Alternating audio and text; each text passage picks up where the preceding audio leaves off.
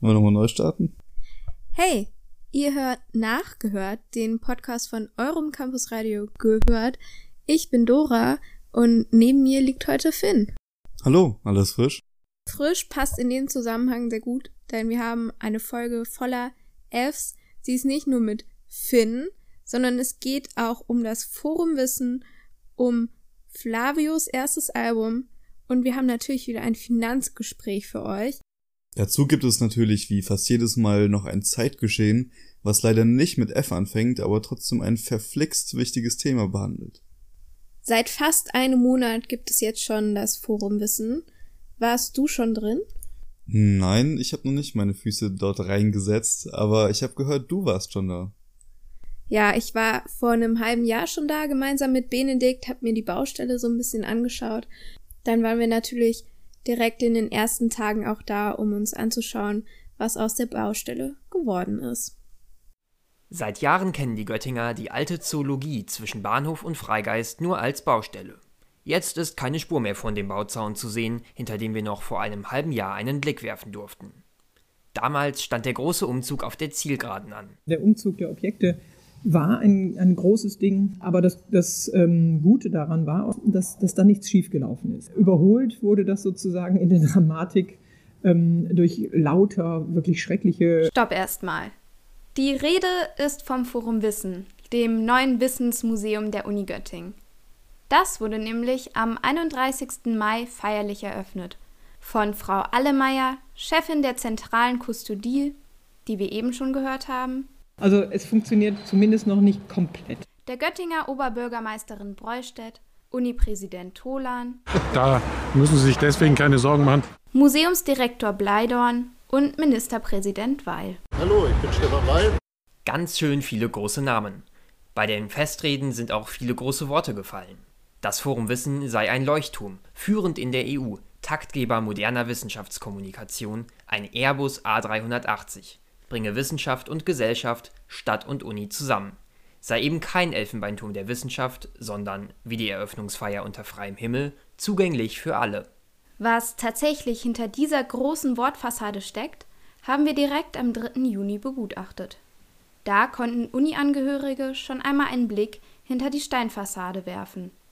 Wir sind für einen ersten Eindruck zwischen ein paar verbliebenen HandwerkerInnen durch die Basisausstellung gestromert und haben uns danach noch einmal mit Frau Allemeyer getroffen.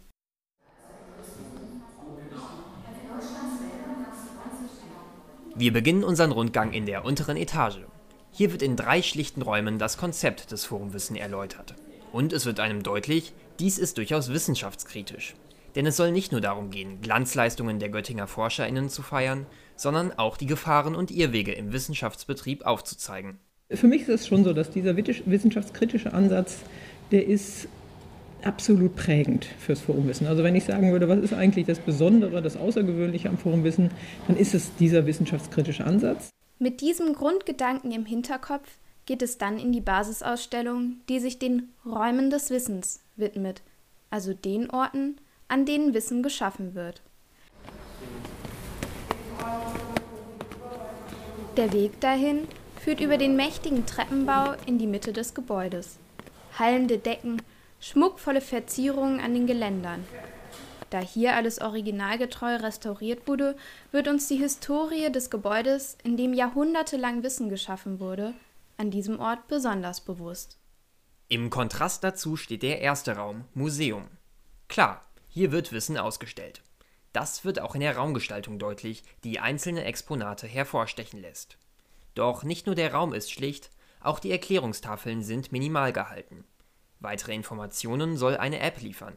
Die ist mittlerweile verfügbar, bei unserem Besuch ließ sie noch auf sich warten. Im nächsten Raum fühlt sich Frau Allemeyer besonders wohl. Also ich mag ja auch tatsächlich volle Räume ganz gerne und dieser Schränkeraum, der ist also bis unter die Decke voll, wirklich so. Ne? Und ähm, deswegen könnte ich glaube ich schon sagen, weil er einfach auch so ästhetisch, atmosphärisch äh, so, so dicht ist, ähm, gefällt der mir sehr, sehr gut. Vielleicht ist das mein Lieblingsraum, ja. Wo hier Wissen geschaffen wird, das Wissen wird gesammelt, gelagert und neu sortiert. Sammeln, lagern und sortieren ist auch mit der App möglich. Exponate können mit dem Handy in eine Art digitalen Rucksack gepackt werden. An digitalen Tischen können sie dann ausgepackt und weiter erforscht werden. Im Raum mit den Schränken bedeutet das, verschiedene Ordnungssysteme auszuprobieren.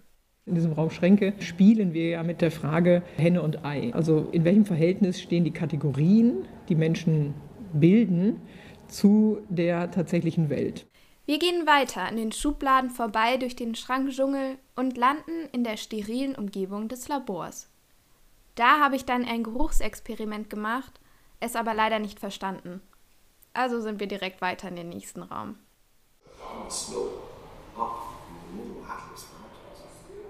Nachdem gerade unser Geruchssinn gefordert wurde, ist jetzt unser Gehörsinn an der Reihe. Also so eine naive Vorstellung von Urwald, dass man wirklich der erste Forscher ist, der seinen Fuß da rein, Fuß reinsetzt, das gibt es nicht. Und auch die Vorstellung, ja, man sieht jetzt riesen Urwald, Bäume und Wildlife und Tiere und Pflanzen, wie man so. ForscherInnen erzählen von ihren Erfahrungen bei der Feldforschung. Mit so vielen Eindrücken setzen wir uns erst einmal auf die Bank in der Mitte des Raumes und lernen dabei, das ist ja sogar ein Grundsatz der Feldforschung, Geduld und Warten.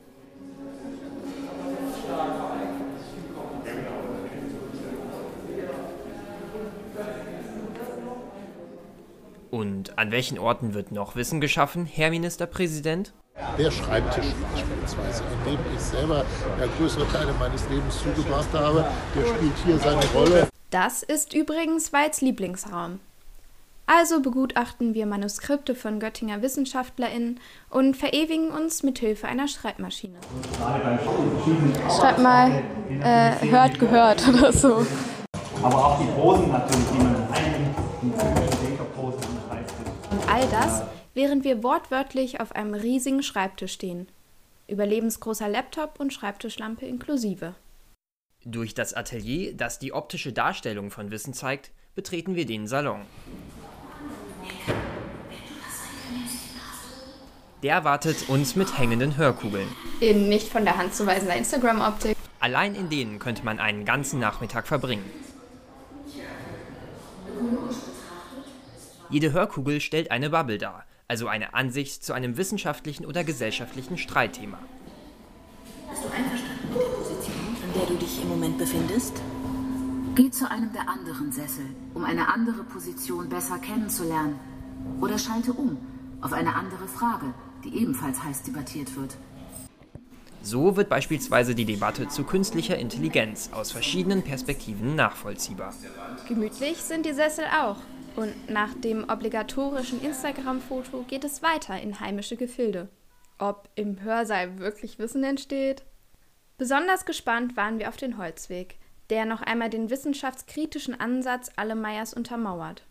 Doch als wir nach dem Raum Werkstatt auf dem Holzweg sind, müssen wir feststellen, Der Holzweg ist relativ leer, weil wir den im Moment noch hauptsächlich mit Platzhaltern besetzt haben. Das scheint auch schon eingeplant, denn der Raum soll mit eingesandten aktuellen Fehlern aus der Forschungsarbeit wachsen. Deswegen ist beim Holzweg das Konzept toll, aber die, die Füllung sozusagen noch relativ dünn. diese Wissenschaftskritik geht auch in den nächsten Raum Markt über, wo unter anderem die Ökonomisierung von Forschung thematisiert wird. Anspruchsvolles, interessantes Thema?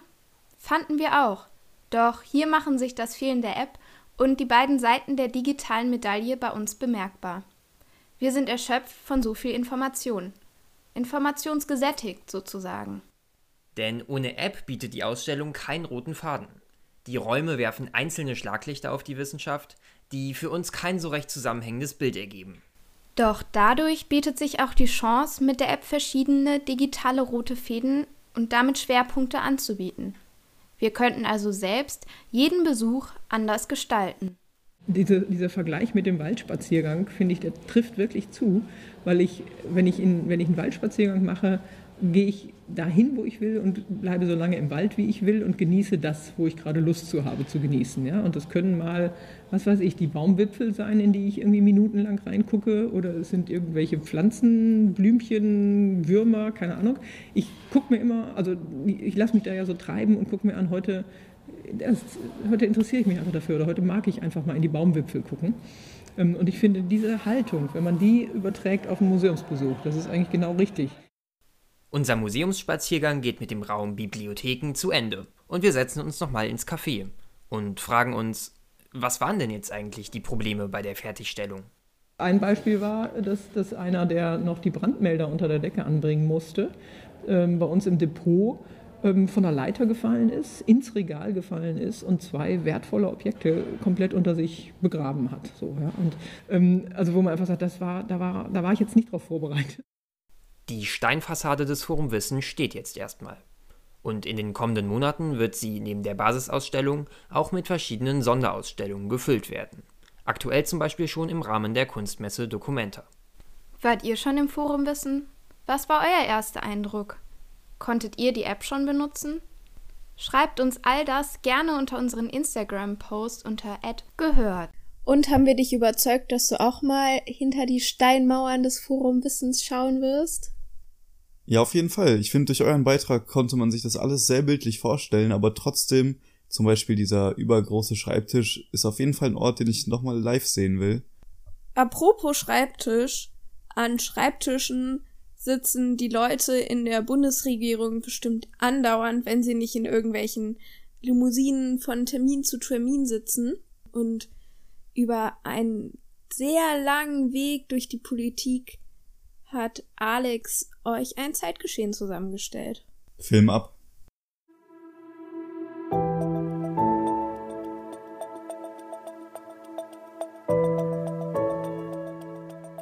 Zeitgeschehen. Eure Campus Radio Zeitreise. Am Freitag hat das oberste US-Gericht die landesweite Abtreibungsregelung gekippt. Nach 50 Jahren gelten nun wieder die Gesetze der einzelnen Bundesstaaten. Das heißt, dass es in manchen republikanisch geführten Staaten wieder zu deutlich härteren und strengeren Abtreibungsgesetzen kommen kann als bisher. Im Gegensatz dazu hat der Bundestag kürzlich die Streichung von § 219a aus dem Strafgesetzbuch beschlossen. Schwangere Frauen dürfen sich bei den Ärzten nun also wieder über Abtreibung informieren. Das Recht, bis zu drei Monate vor der Schwangerschaft abzutreiben, ist schon etwas älter Heute vor 27 Jahren, am 29. Juni 1995, beschloss der Bundestag mit einer Zweidrittelmehrheit die Änderung des Gesetzes hin zu Rechtswidrigkeit, aber Straffreiheit von Abtreibung. Doch bis zu dieser Regelung ist es ein weiter Weg. Bis Anfang der 70er Jahre ist Abtreibung in Deutschland weitgehend ein Tabuthema. Dann titelt die Zeitschrift Stern mit Wir haben abgetrieben auf dem Titelbild sind die Gesichter mehrerer Frauen mit Fotos abgebildet, die sich öffentlich dazu bekannten, gegen das damalige Abtreibungsverbot verstoßen zu haben. Insgesamt stehen 374 Frauen mit Namen in der Zeitschrift und fordern die Abschaffung des Verbotes. Von da an wird über das Thema geredet. Unter der rot-gelben Koalition, angeführt von Willy Brandt, wird 1974 der Paragraph 218 das erste Mal reformiert und die Fristregelung wird zum ersten Mal eingeführt. Konkret heißt das, erst nach zwölf Wochen soll ein Schwangerschaftsabbruch bestraft werden. Der kurze Liberalisierungsversuch wurde 1976 bereits wieder zunichte gemacht. Unter der Begründung, dass der Staat nach dem Grundgesetz die Pflicht habe, menschliches Leben zu schützen, und das gelte auch für das noch ungeborene, sich entwickelnde Leben, wurde Abtreibung wieder illegal Ausnahmen bestanden bei medizinischen Notlagen oder bei Vergewaltigungen. Mit der Wiedervereinigung 1990 kommt die Debatte erneut auf. In der DDR galt schon seit 1972 die Fristenregelung und nun musste eine einheitliche Lösung her. Mit der Fristenlösung und der Beratungslösung wird eine Art Kompromiss zwischen beiden Regelungen gefunden. Heißt, es muss eine verpflichtende ärztliche Beratung vor dem Schwangerschaftsabbruch geben die Abtreibung ist dann in den ersten zwölf Wochen der Schwangerschaft nicht rechtswidrig. Schöne Idee, doch wieder grätscht das Bundesverfassungsgericht dazwischen. Der Staat müsse ungeborenes Leben schützen und daher müsse eine Abtreibung weiterhin als Unrecht gelten. Und so kam es zu heute immer noch geltenden Regelungen. Am 29. Juni 1995 stimmte der Bundestag dem Gesetz zu, dass Abtreibungen zwar weiter als rechtswidrig gelten, jedoch straffrei bleiben. Bist du eigentlich ein Rap-Fan? Das, das ist eine schwere Frage. Also ich kann jetzt zehn Minuten Monolog halten. Ähm. Ich hätte irgendwie mit einer ganz eindeutigen Antwort gerechnet. Warum, Warum ist das eine schwierige Frage? Also die Antwort geht auch kurz. Das wäre ein ganz klares Ja. Aber es ist nun mal schwierig, weil man natürlich mit vielen, sich in viele verschiedene Ebenen dieser Kultur verlieben kann und vielfältige Sachen an diesem Genre auch zu schätzen wissen lernt. Und im Zuge dessen habe ich auch eine persönliche Zeitreise gemacht. Nicht so wie Alex in die 70er oder 90er Jahre, sondern erst in das Jahr 2020, als Rap-Newcomer Flavio sein Debütalbum Horster Straße 20 veröffentlicht hat. Und da hören wir doch direkt mal rein. Ich komme aus dem Dschungel. Turbulente Konsequenzen. Mit diesen Worten leitete Rap-Newcomer Flavio sein Debütalbum Horster Straße 20 ein. Das Album behandelt eben diesen Dschungel und seine Konsequenzen. Dabei ist der Dschungel als Metapher für das kriminelle Leben auf der Straße zu sehen. Flavio bezeichnet sich im Laufe des Albums als Oktopus. Erstmal ungewöhnlich, aber was erstmal humoristisch oder fehl am Platz wirkt, bezieht sich einerseits auf seinen alten Künstlernamen Flavio der Oktopus und andererseits, so meine Interpretation, fühlt sich eben der Oktopus fehl am Platz im Dschungel.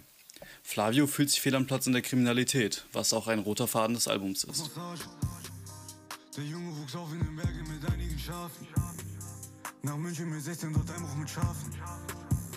Ich bleibe gerade, ich will das nicht machen. Gibt man den Albumnamen Horster Straße 20 bei Google Maps ein, so stößt man auf ein italienisches Restaurant in Gelsenkirchen. Gib mir ein paar Tage. Und bis es klappt, schlafe ich noch immer über dem Restaurant. Man kann also davon ausgehen, dass Flavio dort aufgewachsen ist. Über die Person hinter den Zeilen weiß man ansonsten nicht wirklich viel. Genauer gesagt muss man aufmerksam zuhören und auch selbst Interpretationsarbeit leisten, um sie sich zu erschließen. Das liegt auf der einen Seite daran, dass nur punktuell biografische Details genannt werden und auf der anderen Seite an der malerischen, teils philosophischen, teils humorvollen Art, wie Flavio schreibt. Es fühlt sich beim Hören so an, als löse man gerade ein Puzzle, bei dem man Andeutungen, Kontext und Doppeldeutigkeiten für sich sinnvoll zusammensetzen muss. Genau diese einzigartige Art zu schreiben ist auch das, was Forsterstraße 20 von anderen Straßenrap-Alben unterscheidet. Sie ist genauer gesagt auch das, was Flavio generell von anderen Vertretern des Genres unterscheidet. Ich stehe rum in Berlin, eine Achi labert mich voll mit ihrem Englisch. Ich verstehe kein Wort, weil ich bei Herr Knoche in Doppelstunden immer pennte. Du stirbst doch eh nur einmal. Wieso lebst du hundert Tode? Die Angst ist die Miete, die du zahlst in des Teufels Wohnung. Vor dem Hintergrund solcher Zeilen sollte man selbst als Nicht-Hip-Hop-Fan erkennen, dass Flavio etwas ganz Besonderes in der deutschen Musiklandschaft ist. Das ist anscheinend auch den Mitarbeitern von Atlantic Records Germany aufgefallen, dem deutschen Ableger des Labels, bei dem unter anderem Namen wie ABBA, Bruno Mars oder Jack Harlow gesigned sind. Denn seit Januar 2022 veröffentlichen sie Flavios Musik. Und trotzdem zählen Flavios monatliche Hörer bei Spotify gerade mal 40.000. Soundtechnisch funktioniert Horster Straße 20 mit zeitgeistigen Trap-Beats, die teilweise melancholisch, teils druckvoll minimalistisch produziert sind. Je nach Stimmung performt Flavio mit mehr Gesang bzw. Rap.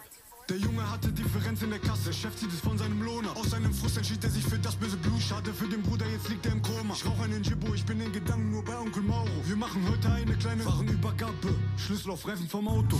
Ich glaube, ich war nie ein Rapper. Onkel zeigte mir die Heckler.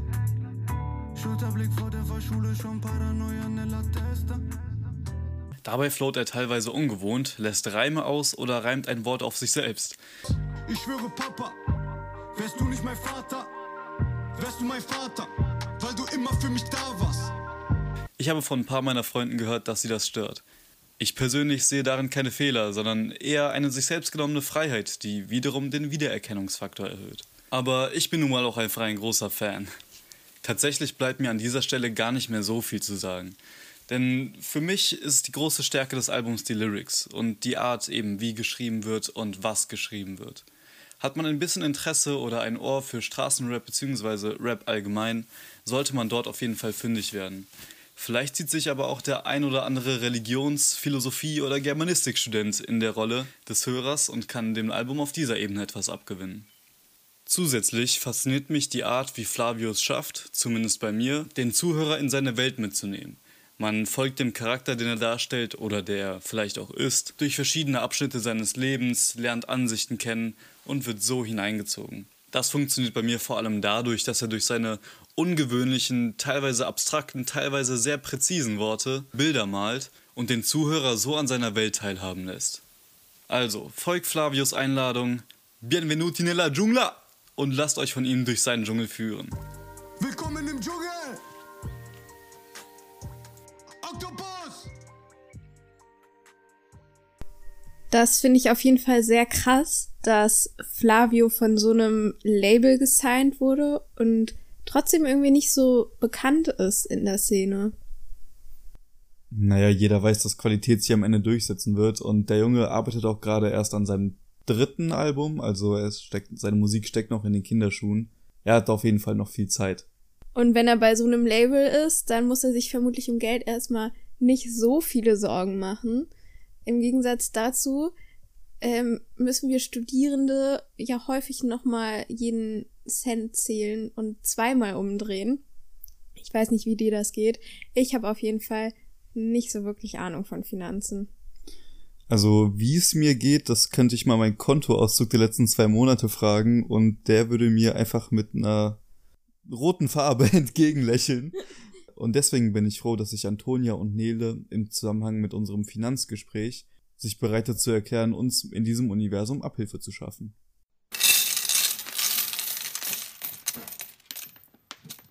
In unserer Reihe Finanzgespräch sprechen wir mit Expertinnen über alles rund um das Thema Geld und finanzielle Absicherung. Wir haben nämlich festgestellt, so viel Ahnung haben wir von dem Thema gar nicht. Vielleicht geht es euch ja genauso. Heute haben wir wieder mit Denise gesprochen. Diesmal ging es um Berufsunfähigkeitsversicherungen. Was es damit auf sich hat und was ihr dabei berücksichtigen müsst, erfahrt ihr jetzt. Viel Spaß beim Zuhören. Es gibt ja super viele Versicherungen, über die ich auch ähm, über meine Eltern ähm, mit abgedeckt bin. Also Mhm. ähm, irgendwie Krankenversicherung, Haftpflichtversicherung, sowas alles. Gibt es darüber hinaus auch Versicherungen, um die ich mich jetzt vielleicht auch schon als Studentin selber kümmern sollte? Mhm. Ähm, also wichtig, Thema Haftpflichtversicherung, das ist vielen nicht klar. Ähm, da kommt es immer so drauf an, wie lange ich da drin bin. Das kann durchaus sein, dass wenn ich meinen Bachelor beendet habe, dass ich da rausfliege aus der Familienversicherung und im Master keine mehr habe. Ähm, das heißt, ich würde jedem oder jeder empfehlen, so Ende des Bachelors oder wenn man 25 wird, mal bei der Haftpflicht der Eltern anzurufen, zu fragen, wie lange bin ich denn noch drin? Ich habe jetzt das und das und das gemacht. Und dann zu gucken. Manchmal ist es auch so, dass man einfach bis Ende des Masters drin ist, manche sind sogar bis Ende der Promotion noch drin. Ähm, dann super, braucht man sich nicht kümmern. Nur so als kleiner Hinweis, ich habe es nämlich schon ganz häufig erlebt, dass man dann nämlich auf einmal keine mehr hatte. Ähm, und die rufen einen ja nicht an und sagen Bescheid, sondern das fällt immer erst auf, wenn man einen Schaden hatte. Ähm, darüber hinaus sehe ich auf jeden Fall das Thema Berufsunfähigkeitsversicherung als äh, wichtig für Studenten oder Studentinnen. Mm, einfach aus dem Grund, im Studium investiere ich in mein Humankapital. Ich möchte irgendwann einen Beruf erklimmen, der mir Freude bereitet, in dem ich aufgehe, mit dem ich aber natürlich auch meinen Lebensunterhalt verdiene. Und in der Regel ist es natürlich auch so, unabhängig, ob ich jetzt studiert habe oder eben nicht, dass ich mir einen gewissen Lebensstandard aufbaue. Und das Problem ist natürlich, wenn ich jetzt erkranke, was vor allem in der heutigen Zeit mit dem Thema psychische Erkrankungen ja immer häufiger auch der Fall ist, dass ich ähm, dann vom Staat leider nicht so gut abgesichert bin. Hm? Ähm, das heißt, ich bekomme vielleicht Hartz IV oder Grundsicherung, wenn ich dann alle Vermögenswerte bis dahin aufgelöst habe. Ganz häufig ist das aber dann nicht der Fall, vor allem als Akademiker oder Akademikerin. Und dann ist es natürlich wichtig, dass ich irgendwie das Ganze absichere und dafür sorge, dass egal was passiert, ich meinen Lebensstandard nach wie vor halten kann. Also vor allem jetzt nicht heute als Student den Lebensstandard, sondern vor allem später, wenn ich mal so 15 Jahre vielleicht in die Zukunft gehe gedanklich, vielleicht noch Kinder da sind oder eine Familie. Und ähm, gegen was genau versichert mich die Berufsunfähigkeitsversicherung? Mhm. Die versichert einen, also in der Definition ist es so, dass ich, wenn ich zu mindestens 50 Prozent meinen zuletzt ausgeübten Beruf nicht mehr ausüben kann, dann bekomme ich eine monatliche Rente, die ich vorher fest vertraglich vereinbart habe.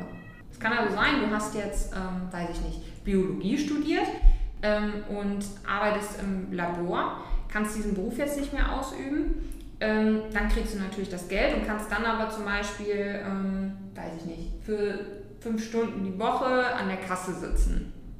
Teegut. dann ähm, bekommst du natürlich noch deine Rente, weil das ja nicht deiner Qualifikation entspricht. Und die, die Versicherung darf jetzt nicht sagen, dass du diesen Beruf ausüben musst. Es kann aber auch sein, du hast Biologie studiert und gehst jetzt, weiß nicht, wirst Dachdeckerin und bist als Dachdeckerin berufsunfähig, dann greift diese Versicherung trotzdem, weil es ja immer um den zuletzt ausgeübten Beruf geht. Es ist also unabhängig, was ich studiere und wo ich hin möchte, sondern einfach nur immer der zuletzt ausgeübte Beruf zählt.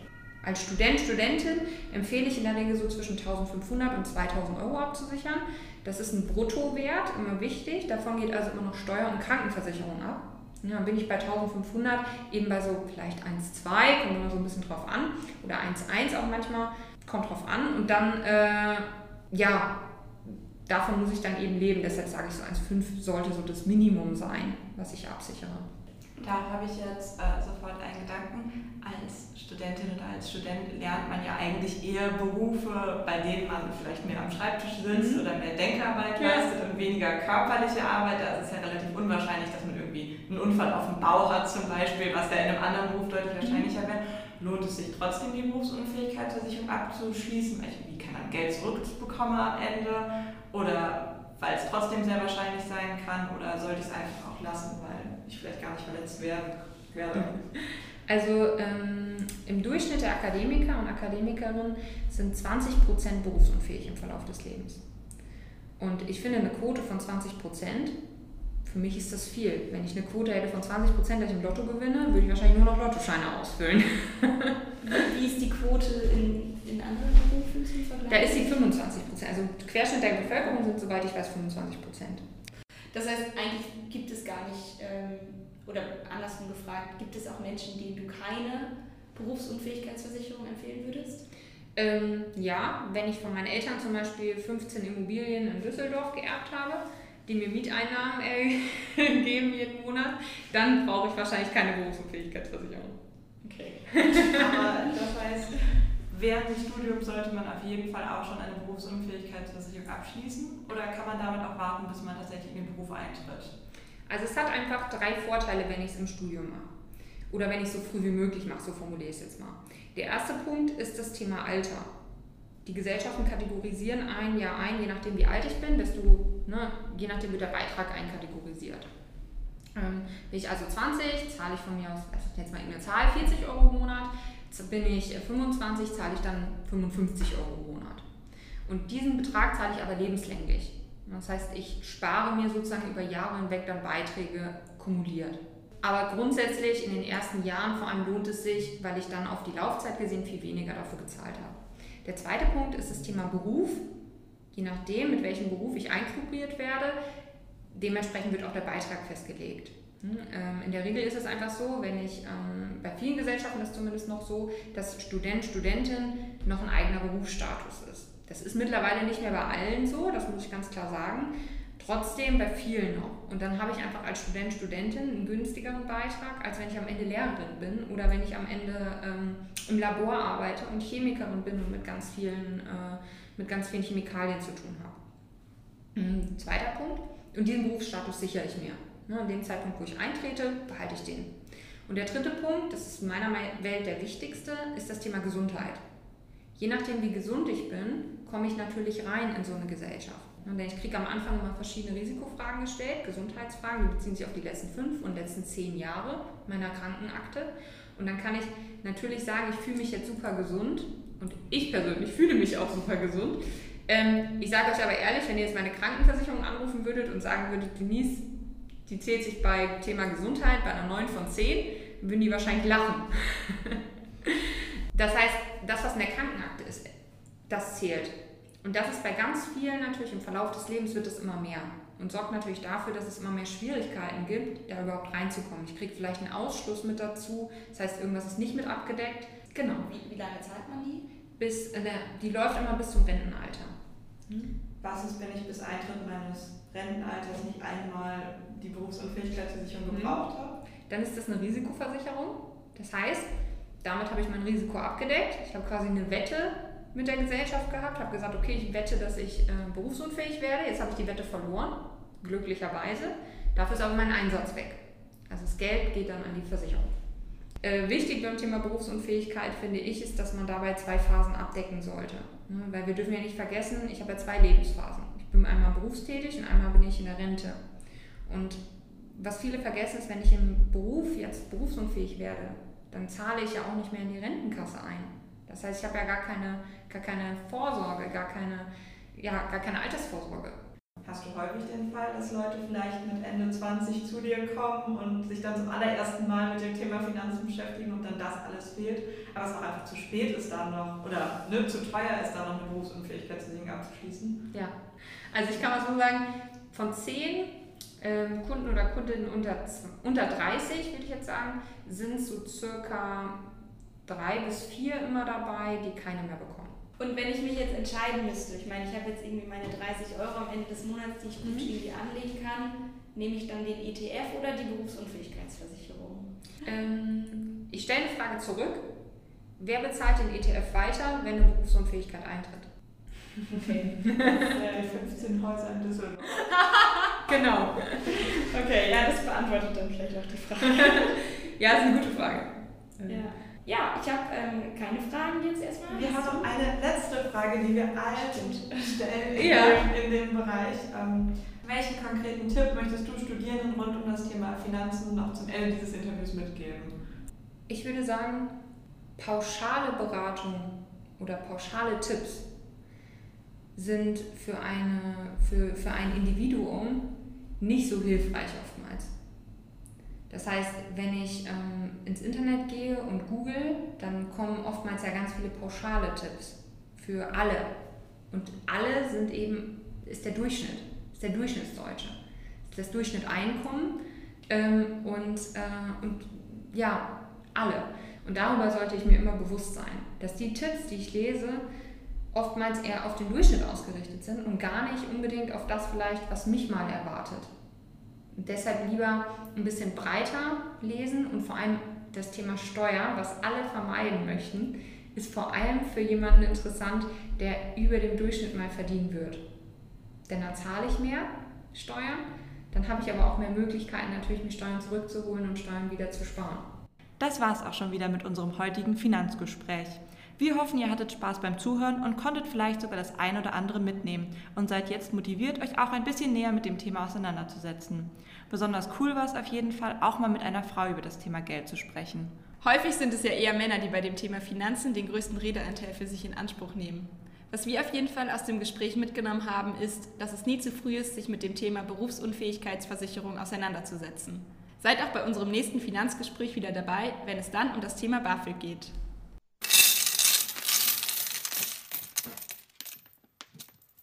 Das war's dann auch schon wieder mit gehört. Wenn ihr Feedback habt oder mitmachen wollt, schreibt uns an info@gehört.de oder auf Instagram @gehört. Da sind wir auch fleißig auf der Suche nach weiteren Followern. Wir würden nämlich gerne das Stadtradio Göttingen überholen. Ich habe noch einen coolen Hörbuchtipp. Wenn ihr bei diesem komischen Wetter gerne mal so einen Abend einfach nur drinnen liegen wollt, den Wind durchs offene Fenster pusten lassen und dabei irgendwie malen oder puzzeln wollt, dann hört währenddessen doch einfach mal die Kurzhosen-Gang. Mehr habe ich auch nicht hinzuzufügen. Macht euch einen schönen Morgen, Mittag oder Abend oder auch eine schöne Nacht und wir hören uns beim nächsten Mal. Auf Wiederhören! Wir haben die Playlist vergessen zu erwähnen. Neben Instagram sind wir natürlich auch auf anderen Plattformen vertreten und falls euch heute die Musik gefehlt hat, dann schaut doch gerne mal bei unserem Spotify-Account gehört vorbei, denn dort findet ihr ständig neue Playlisten, die entweder zu den Sendungen gehören oder ganz eigene Themen haben. Tschüss! Ui. Sorry.